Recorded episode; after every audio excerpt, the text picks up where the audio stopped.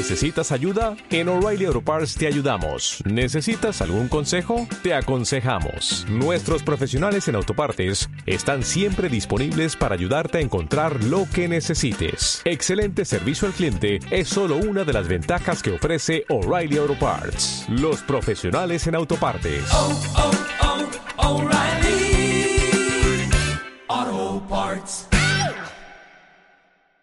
Sí, voy a decir buenas tardes, pero seguramente serán buenas madrugadas. No sé si estamos hablando con Germán o Nicolás. Muy buenas noches para ustedes. ¿Cómo va, muchachos? Todo Hoy bien. nos agarran despiertos. Estuvimos de, de asado con otros tres uruguayos que andan por acá por Brisbane, así que estamos más frescos, o Eh. eso esperamos. Qué raro que siendo de noche, porque hoy estamos hablando, no Justo comieron brócoli o ensalada. Qué inconsciente juntarse Y a comer un bueno, asado en la bueno, noche. Pero, este, yo qué sé, seguramente... Nos, nos termi- terminó el asado porque estábamos comiendo en un parque y por los altoparlantes eh, la seguridad avisó que el parque cerraba y volvía a, abrir al, volvía a abrir al otro día a las 5 de la mañana, así que nos solicitaban amablemente que empacáramos nuestras cosas y dejáramos el lugar y se referían directamente y sutilmente a nosotros. Bueno, ahí está. Este, lo cierto es que terminaron el asado, pero ahora ya están en comunicación con nosotros. Supongo que habrán hecho la digestión como corresponde. Así que los queremos escuchar, saber en qué andan. Bueno, esta semana eh, estuvimos básicamente viviendo de una manera un poco especial algo que ya habíamos visto en Nueva Zelanda y en Australia, y es la, la experiencia del voluntariado en estos países. Básicamente, lo que nosotros veníamos notando a medida que hacíamos nuestros viajes era que muchas personas jubiladas eh, volcaban horas de su tiempo libre a distintas tareas comunitarias, todas voluntarias, y de esa manera eh, mejoraban los lugares en los que vivían. Pero en esta semana estuvimos participando de una forma más eh, interna de dos proyectos que son impulsados casi en su totalidad por voluntarios y que llaman la atención incluso entre eh, los habitantes de Australia. O sea, son dos casos interesantes incluso para los australianos que están acostumbrados a visitar lugares eh, que son impulsados en su mayoría o casi su totalidad por voluntarios. Bien, muy bien. A ver, cuéntenos Estuvimos- más. Puntualmente estuvimos en el único hospital de koalas del mundo que es eh, llevado adelante por 170 personas, de las cuales solo tres son pagas, porque son especialistas en koalas con estudios avanzados en medicina, pero el resto, los otros 167 funcionarios que cumplen horarios, eh, ar- digamos, horarios agendados, no es que caen al lugar cuando tienen un tiempo libre para dar una mano, sino que son guías, atienden los puestos de venta de distintos productos, eh, hacen las recorridas de alimentación a los koalas, todo ese personal es totalmente voluntario y este único hospital de koalas del mundo lo que hace es recibir koalas que llegan lesionados y con enfermedades que son consecuencias de dos tipos de problemas. Uno son los accidentes de tránsito cuando los koalas van cruzando las rutas y los autos los impactan y otros son los incendios forestales que en Australia desgraciadamente no son tan poco frecuentes y eso hacen que los koalas queden atrapados a veces en círculo de fuego arriba de los árboles y sufran quemaduras. Entonces, en estos hospitales reciben a los koalas lesionados o reciben llamadas de personas que los ven lesionados en la ruta y brigadas asisten a, agarrarlos y lo que hacen es atenderlos durante el tiempo que necesitan para volver a ser los animales silvestres que supieron ser antes de, de los accidentes y los devuelven a la vida salvaje.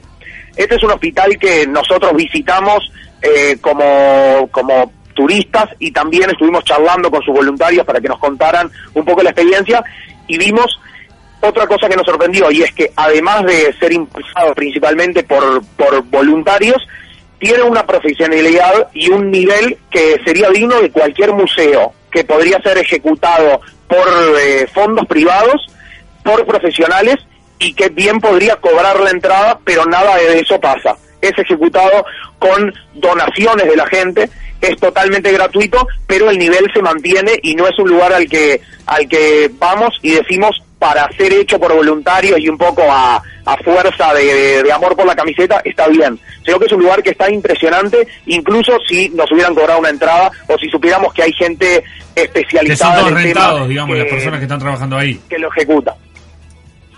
¿Cómo? Que son todas per- personas rentadas. las que Si fueran personas rentadas, eh, estaría perfectamente a la altura también, digamos.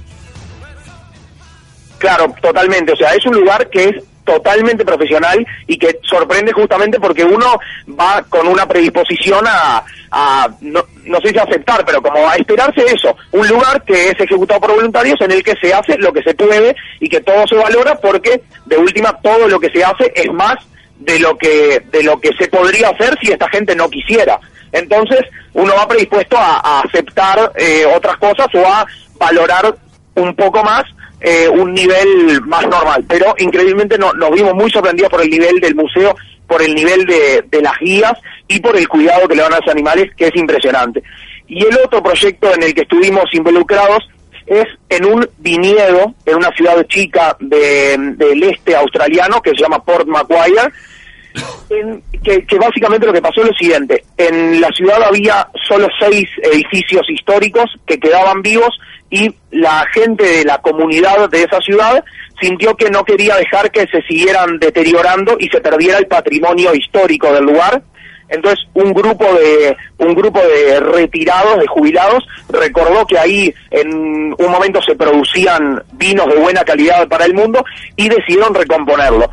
Cuando visitas el lugar se ve perfecto como, como cuando comenzaron las obras toda la zona de viñedos estaba cubierta de malezas y como unos años después todo a fuerza de voluntarios de gente que de repente el más joven no tiene menos de 60 años que fueron semana a semana consiguiendo distintas donaciones y distintos apoyos de gente para que les donaran materiales y también herramientas de trabajo para poder recuperar este lugar y convertirlo en lo que hoy es, que es la principal atracción de esta ciudad que combina un lugar interesante para un tour de, enología y, y la posibilidad de probar vinos diferentes, pero también representa un ícono y una especie de, de caballito de batalla de los proyectos de voluntariado de Australia y es como un lugar al que después de visitar uno se va con una idea clara de, de la fuerza que tienen los voluntarios en este país.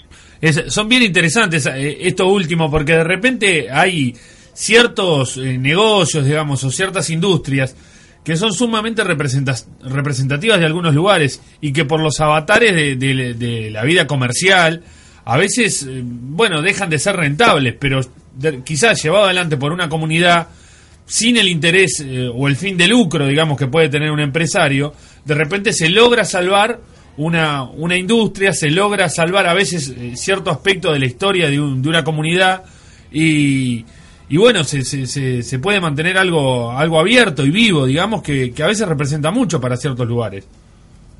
Es exactamente como vos contás. Eh, tiene muchísimo que ver de, con eso de que lo comercial pasa a formar parte de un segundo plano. Lo humano y eh, el motor de todos estos proyectos tienen mucho que ver con el orgullo y con ciertas condiciones que se dan en lugares como estos que en otros países del mundo no se dan. ¿Qué, ¿Cuál es la, la principal particularidad que nos llamó a nosotros la atención de estos proyectos? Eh, es la siguiente. Tanto Australia como Nueva Zelanda logran eh, llevar a cabo una estrategia que para nosotros fue muy interesante y que fue la que nos acercó a interesarnos en estos proyectos de voluntariado. Son países grandes, por ejemplo, Australia de 20 millones de personas, y en los cuales eh, cualquier ciudadano podría eh, sentirse poco parte de un país tan grande y tan diferente de muchísimas facetas. Entonces lo que hacen acá en Australia es dividir el país en comunidades muy chicas, algunas de 300 personas, por poner un ejemplo. Dividen al país en muchísimas comunidades chiquititas, logrando eh, que cada persona tenga un sentido de pertenencia muchísimo más grande por ese lugar y por ese eh, rinconcito particular y que se ponga la camiseta de otra manera. Entonces, al sentirse contenido y respaldado de una manera diferente, siente que tiene una obligación y una presión y una responsabilidad muchísimo más grande para dar con el lugar. De esa manera logran mejorar cada partecita chiquitita e impulsar un país muchísimo mejor eh, a nivel global, evidentemente. Eh, en este de comunidad también acá hacen eh, muchísimo énfasis las personas. Nosotros hemos conocido gente de diferentes lugares y de diferentes realidades, digo, totalmente particulares, que nos cuentan que los lugares donde ellos deciden vivir y donde se deciden desarrollar tienen directamente que ver con esto, con la comunidad a la que quieren pertenecer, o sea, con la gente con la que ellos quieren relacionarse y entre la que quieren vivir. Un ejemplo clarísimo de este concepto de, comunidad también que tiene que ver con lo que contamos antes de voluntariado.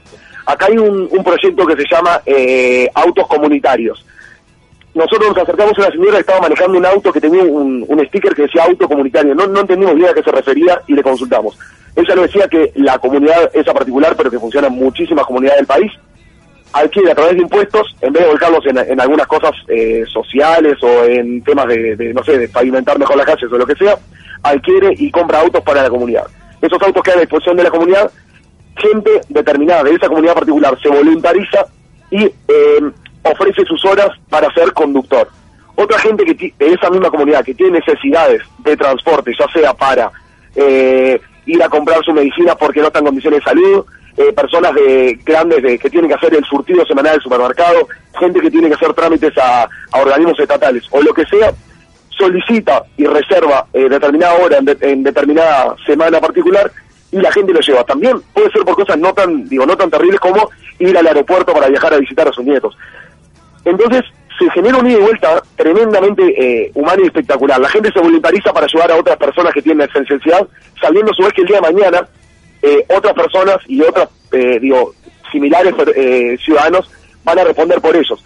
Y bueno, y me parecía recontra interesante cómo personas que viven en un país enorme y totalmente anónimas logran sentir que tienen una responsabilidad y que tienen un deber que cumplir, lo cumplen de manera voluntaria y logran objetivos muchísimo, de repente, mejores y más avanzados que en donde se les paga o se les, se les solicita eh, por otros por otros medios realizar esa actividad. Tiene, tiene un montón de puntas interesantes esto que, que están contando. Este, primeramente la, autoconciencia de saberse un eslabón de la cadena y la importancia que tiene cada, cada uno de esos eslabones, ¿no? Y en segundo lugar, supongo que muchos de nosotros estaremos pensando, bueno, en, en las necesidades básicas que ya están resueltas y demás, eh, pero seguramente lo que termina volcando la balanza en favor de este tipo de actividades es una cuestión meramente de mentalidad, ¿no? Este, más allá de, recursos, porque en muchos lugares también hay recursos y no existe de ningún modo esta mentalidad eh, solidaria de entender, digamos, la cosa como un colectivo y que en el beneficio del otro me beneficio yo. Mira, yo eh, creo que tiene, eh, tiene que ver con todo lo que decís. Obviamente tienen que haber unas condiciones básicas que tienen que estar dadas. O sea, acá la gente, por decirte una, ejemplos claros, llega a los 60 años con un estado de salud muy bueno. ¿Por qué? Porque tuvo un sistema de salud que lo respaldó durante sus años de trabajo. Llega a los 60 años o a los 65 con jornadas laborales eh, aceptables. O sea, acordes a la, a la edad que ellos fueron teniendo, ya con una eh, con necesidades económicas resueltas, con una jubilación eh, que le permite voluntariarse y no tener que seguir trabajando de repente, como mucha de la gente que vive en nuestro país que tiene que seguir trabajando hasta el día prácticamente que, que, resulta eh, inútil para trabajar. Llega con familia de repente que, lo pueden soportar de otra manera y bueno, todo eso incentiva a que este sistema funcione. Sin embargo, creemos que hay mucho de estrategia atrás en esto que nosotros le contamos, que por ejemplo, que para nosotros es espectacular, de vivir al país en, en comunidades chiquitas, porque en otros lugares o en otras ciudades la gente se siente anónima y se, no tiene ningún digo, sentido de pertenencia. Entonces, de esa manera eh, resulta difícil de voluntariarse por un desconocido que vive a, eh, no sé, 60 kilómetros de tu casa y para determinada causa o por algo que te, te resulta, resulta totalmente lejano. Ahora, cuando vos sentís que estás de repente dándole una mano a la abuela de un eh, del hermano de un compañero de tu casa. Claro, le podés poner cara. De repente... ¿Cómo, perdón? Que le podés poner cara, es bien distinto ahí. Sí, le pones cara, le pones otro corazón, eh, obviamente. Y bueno, y además sabés, como vos decías también, que hoy, hoy, hoy sos vos, pero mañana va a ser otra persona. La gente habla de sus comunidades, o sea, de sus lugares y de, de sus pequeños rinconcitos con una carga emocional y con una, con un, digo, con, con una, no sé, se les infla el pecho de tal manera hablando de su comunidad y de los proyectos que ellos llevaron a cabo. Y cuando te dicen eso, se hablan de de particularmente de sus hermanos o de sus abuelos, y digo, está, e, e, es evidente que de esa manera las cosas funcionan muchísimo mejor. Bueno, muy lindo esto están contando. Es muy interesante realmente y, son como muchas puntas a tener en cuenta. A veces no tanto tiene que ver con lo, con lo, con lo económico, ¿no? Con eso de tener todo resuelto. Yo creo que también va en una conciencia Me parece que la clave es la conciencia de vivir en un organismo vivo como es una comunidad o una sociedad, entender que, bueno, le quiero devolver algo al otro, digamos, y también que la sociedad misma prepare a los demás para eso. Porque acá hay mucha gente de repente retirada, pero a veces no, no, no es fácil saber en qué organizarse, no hay, no, no hay gente que organice esa comunidad tampoco. Eh, hay sí, hay, hay cosas armadas, pero a veces no, no, no es sencillo. De repente la persona está en su casa, quiere hacer algo y no sabe cómo hacerlo, ¿no? Claro, lo económico obviamente juega su partido, pero muchas veces lo económico puede preparar un escenario para que esto funcione y después esto nunca llegue. O sea que obviamente hay una combinación de estos factores, pero eh, en este momento ahora esto entró en un círculo que, se vislumbra difícil de terminar, porque se genera que hoy mismo los jóvenes vuelven de bailar de repente, incluso aunque no estén en, su mayor estado de sobriedad o su eh, estado de, más, de mayor claridad, vuelven y de repente encuentran que, que amaneció y que hay un, un, grupo de, de, jubilados que están arreglando un jardín o arreglando un cantero en sus propios barrios. Entonces, a la noche siguiente o cuando vuelvan a juntarse con sus amigos a tomar, más allá de que el nivel de, vandalismo o de picardía juvenil acá es mucho más bajo, incluso si, si les pintara la idea de hacerlo, no es lo mismo eh, ir a un parque y tener ganas de hacer alguna poludez sabiendo que eso es trabajo de repente de tu abuelo o del abuelo de tus amigos o de alguien que aunque no lo conozcas de nombre y apellido, lo viste forzarse a una edad en la que ni siquiera proyectás cómo vas a llegar y pensás dos veces a la hora de destruir las cosas cuando sabes quién fue el que las construyó. Eso, eso es un beneficio que tienen Nueva Zelanda y Australia, que al ser islas, más allá de la globalización y la cantidad de inmigrantes que reciben y que el, y que el contacto y la comunicación es muy veloz, su condición de isla le sigue permitiendo eh, ser un poco permeables a algunas cosas que vemos en el resto de los países del mundo, sean desarrollados o sean subdesarrollados, hay un tema de, de cariño por el lugar y de como de respeto y de andar un cambio menos acelerado que lo notamos diferente a otros países que igual disfrutan de riquezas similares. Perfecto. Bueno, muy bien. Eh, Nico, Germán, eh, bárbaro. Nosotros estaremos hablando la semana que viene y todos aquellos que quieran seguir este recorrido que están haciendo Nicolás Germán en Facebook, tres a la vuelta. ¿Dije bien? Sí, tres puntos a la vuelta, eh, para ser más exacto, porque no sabemos todavía por qué, si es una movida de Facebook en contra de nosotros o qué historia. Bueno. Si no ponen el punto, muchas veces no aparece. Tres puntos a la vuelta y nos siguen. Nosotros vamos a, estar ahora dirigiéndonos hacia la barrera del coral más importante del país. Vamos a tratar de, meternos en una de las empresas que, lleva gente a bucear con las cosas más impresionantes y, y a tratar de hacer un curso ahí medio raro. Vamos a ver qué pasa. Así que más o menos de eso vamos a estar contando y de un pueblo bastante particular y hippie que hay por acá. Perfecto, bueno, muy bien. Será hasta entonces, les mandamos un abrazo grande. ¿eh? Abrazo grande, nos vemos en una semana. Chao, chao.